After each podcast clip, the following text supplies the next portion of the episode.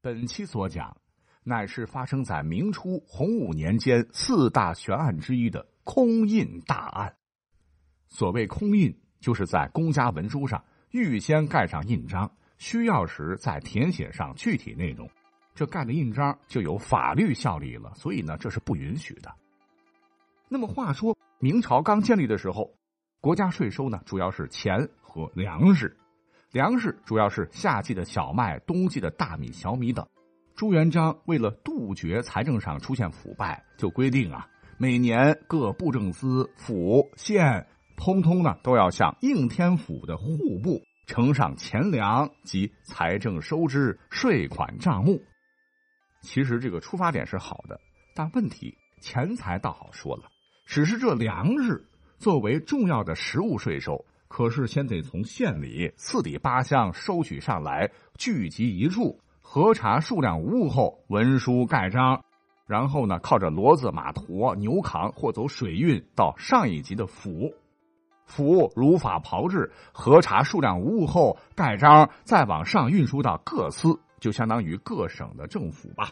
那核查无误之后呢，再打包运往南京到户部，大概呢就是国家财政部吧。最终进行称重核检，多少多少斗，多少多少升，多少多少勺，无误盖章，再进行调度，看这些粮食啊是运往前线当军粮，还是收入国家粮仓做储备粮。说实话，我讲的都觉得啰嗦哈。一路上曲曲折折，卸货装货，漕运路途遥远，耗费时间很长，日晒雨淋，容易霉变，奔波至少一两个月，几千公里到达京城。粮食一定会不同程度的出现损耗，这一层一层的，跟最初的账目肯定是有出入的嘛。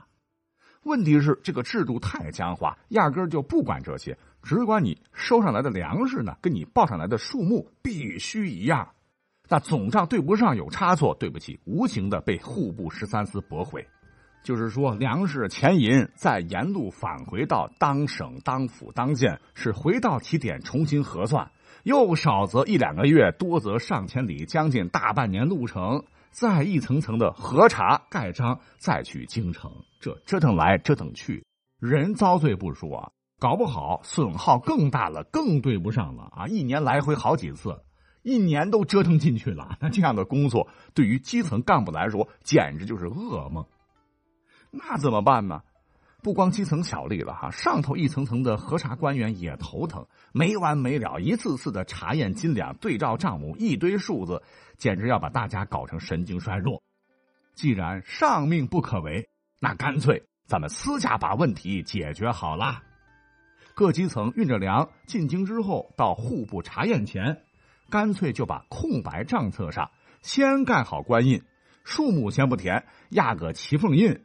到时候呢，如果账册被驳回，看户部给的这个数据，看差到哪里了，差多少，那再用准备好的啊，层层已经盖好了各地政府官章的这个账册上现抄一份第二天呢，拿着户部再对，数目肯定是一致嘛，啊，也不用再把粮食运回原地，再推倒重来一遍了。户部也就是中央一级的财政部的官员，也是省心省力，也就睁一只眼闭一只眼过去得了。行，嗯，这个方法好，不折腾人，慢慢的呢，全国各地上上下下都这么搞起来，哎，也成了公开的秘密，没人觉得有啥问题。然而，大家伙都不知道，大明上上下下此时呢，只有一个人被蒙在鼓里，他不是别人，正是朱元璋。那么他是怎么发现有问题的呢？说起来，你要是朱元璋，估计你也得发飙。原来朱元璋出身贫苦，他爹妈兄弟姐妹几口子，就是因为凤阳遭了大荒，而当地政府官员克扣救济粮、贪污赈灾物资，导致全家除了他都被饿死了，他才被迫为了活命当了和尚，当了乞丐。故而呢，朱元璋非常痛恨贪官腐败，他一登基呢，就重点惩处贪官。剥皮、抽筋、断骨、削膝盖、挖肚皮，血子呼啦的，让贪官惨叫声连连啊！听罢是毛骨悚然。尤其是这个剥皮，规定说，凡贪污六十两以上的银子，官员通通要剥皮宣草，割杀勿论，就是把人皮完整的剥下来，做成袋状，里面充稻草，悬挂示众。甚至呢，他还亲自发明了吸蛇油之刑。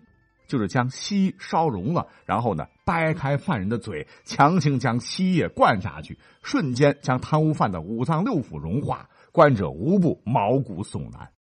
但讲实话哈，有点矫枉过正了。因为朱元璋一朝，贪官被杀了几十万，可是明朝贪官是越杀越多，贪污数目是越来越大，让朱元璋都觉得不可思议。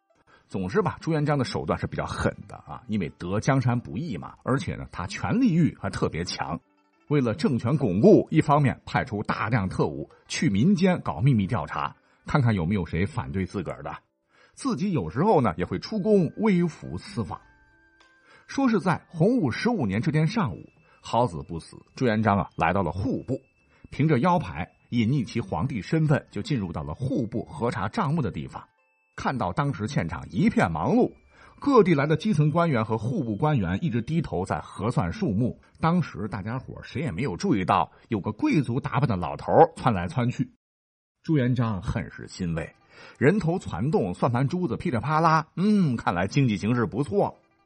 只听到一户部官员对一地方来的说：“哎，数目不对，差一点都不行，我们这不能核准。”朱元璋听罢高兴坏了，看来吏治较为清明啊！好，好，好。可一转身刚要离开，就见得刚才那位地方小官拿着账目又来了，是墨迹未干。刚才那位似乎很负责任的吏部官员算盘一算，哎，行，账目平了。立马是盖章入库，朱元璋很奇怪啊，忙问那地方小吏：“你从哪里来？离京城多少路程啊？”对方随口说：“哪里哪里。”朱元璋一听，脸色大变：“这到京城有几千公里呢？你是咋做到一会儿功夫就来回重新盖章核查的？”对方是支支吾吾不说。朱元璋大怒，回宫立马召大臣彻查。他觉得自个儿被耍了，皇权受到了蔑视。这是视权如命的他，无论如何也不能忍受的。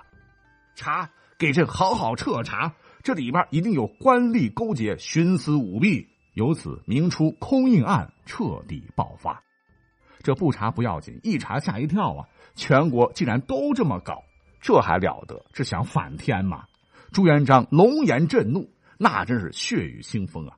全国十三个布政司。一百五十三个府，二百三十四个州，一千一百七十一个县的大小主印官员，无论是谁，政绩好坏、清廉与否，通通抓起来，被关入死牢。不久，以欺君之大罪，全部被处死。一把手脑袋掉了，副职以下官员一个也别想逃，打一板军棍充军，流放戍边。一时间，血流成河，恐怖蔓延了整个帝国。那此次浩劫，被杀者数万人，连后来被朱棣灭始祖的方孝孺的父亲也因此案牵连被冤杀。哎，这真是大明的悲剧，更是皇权的悲剧。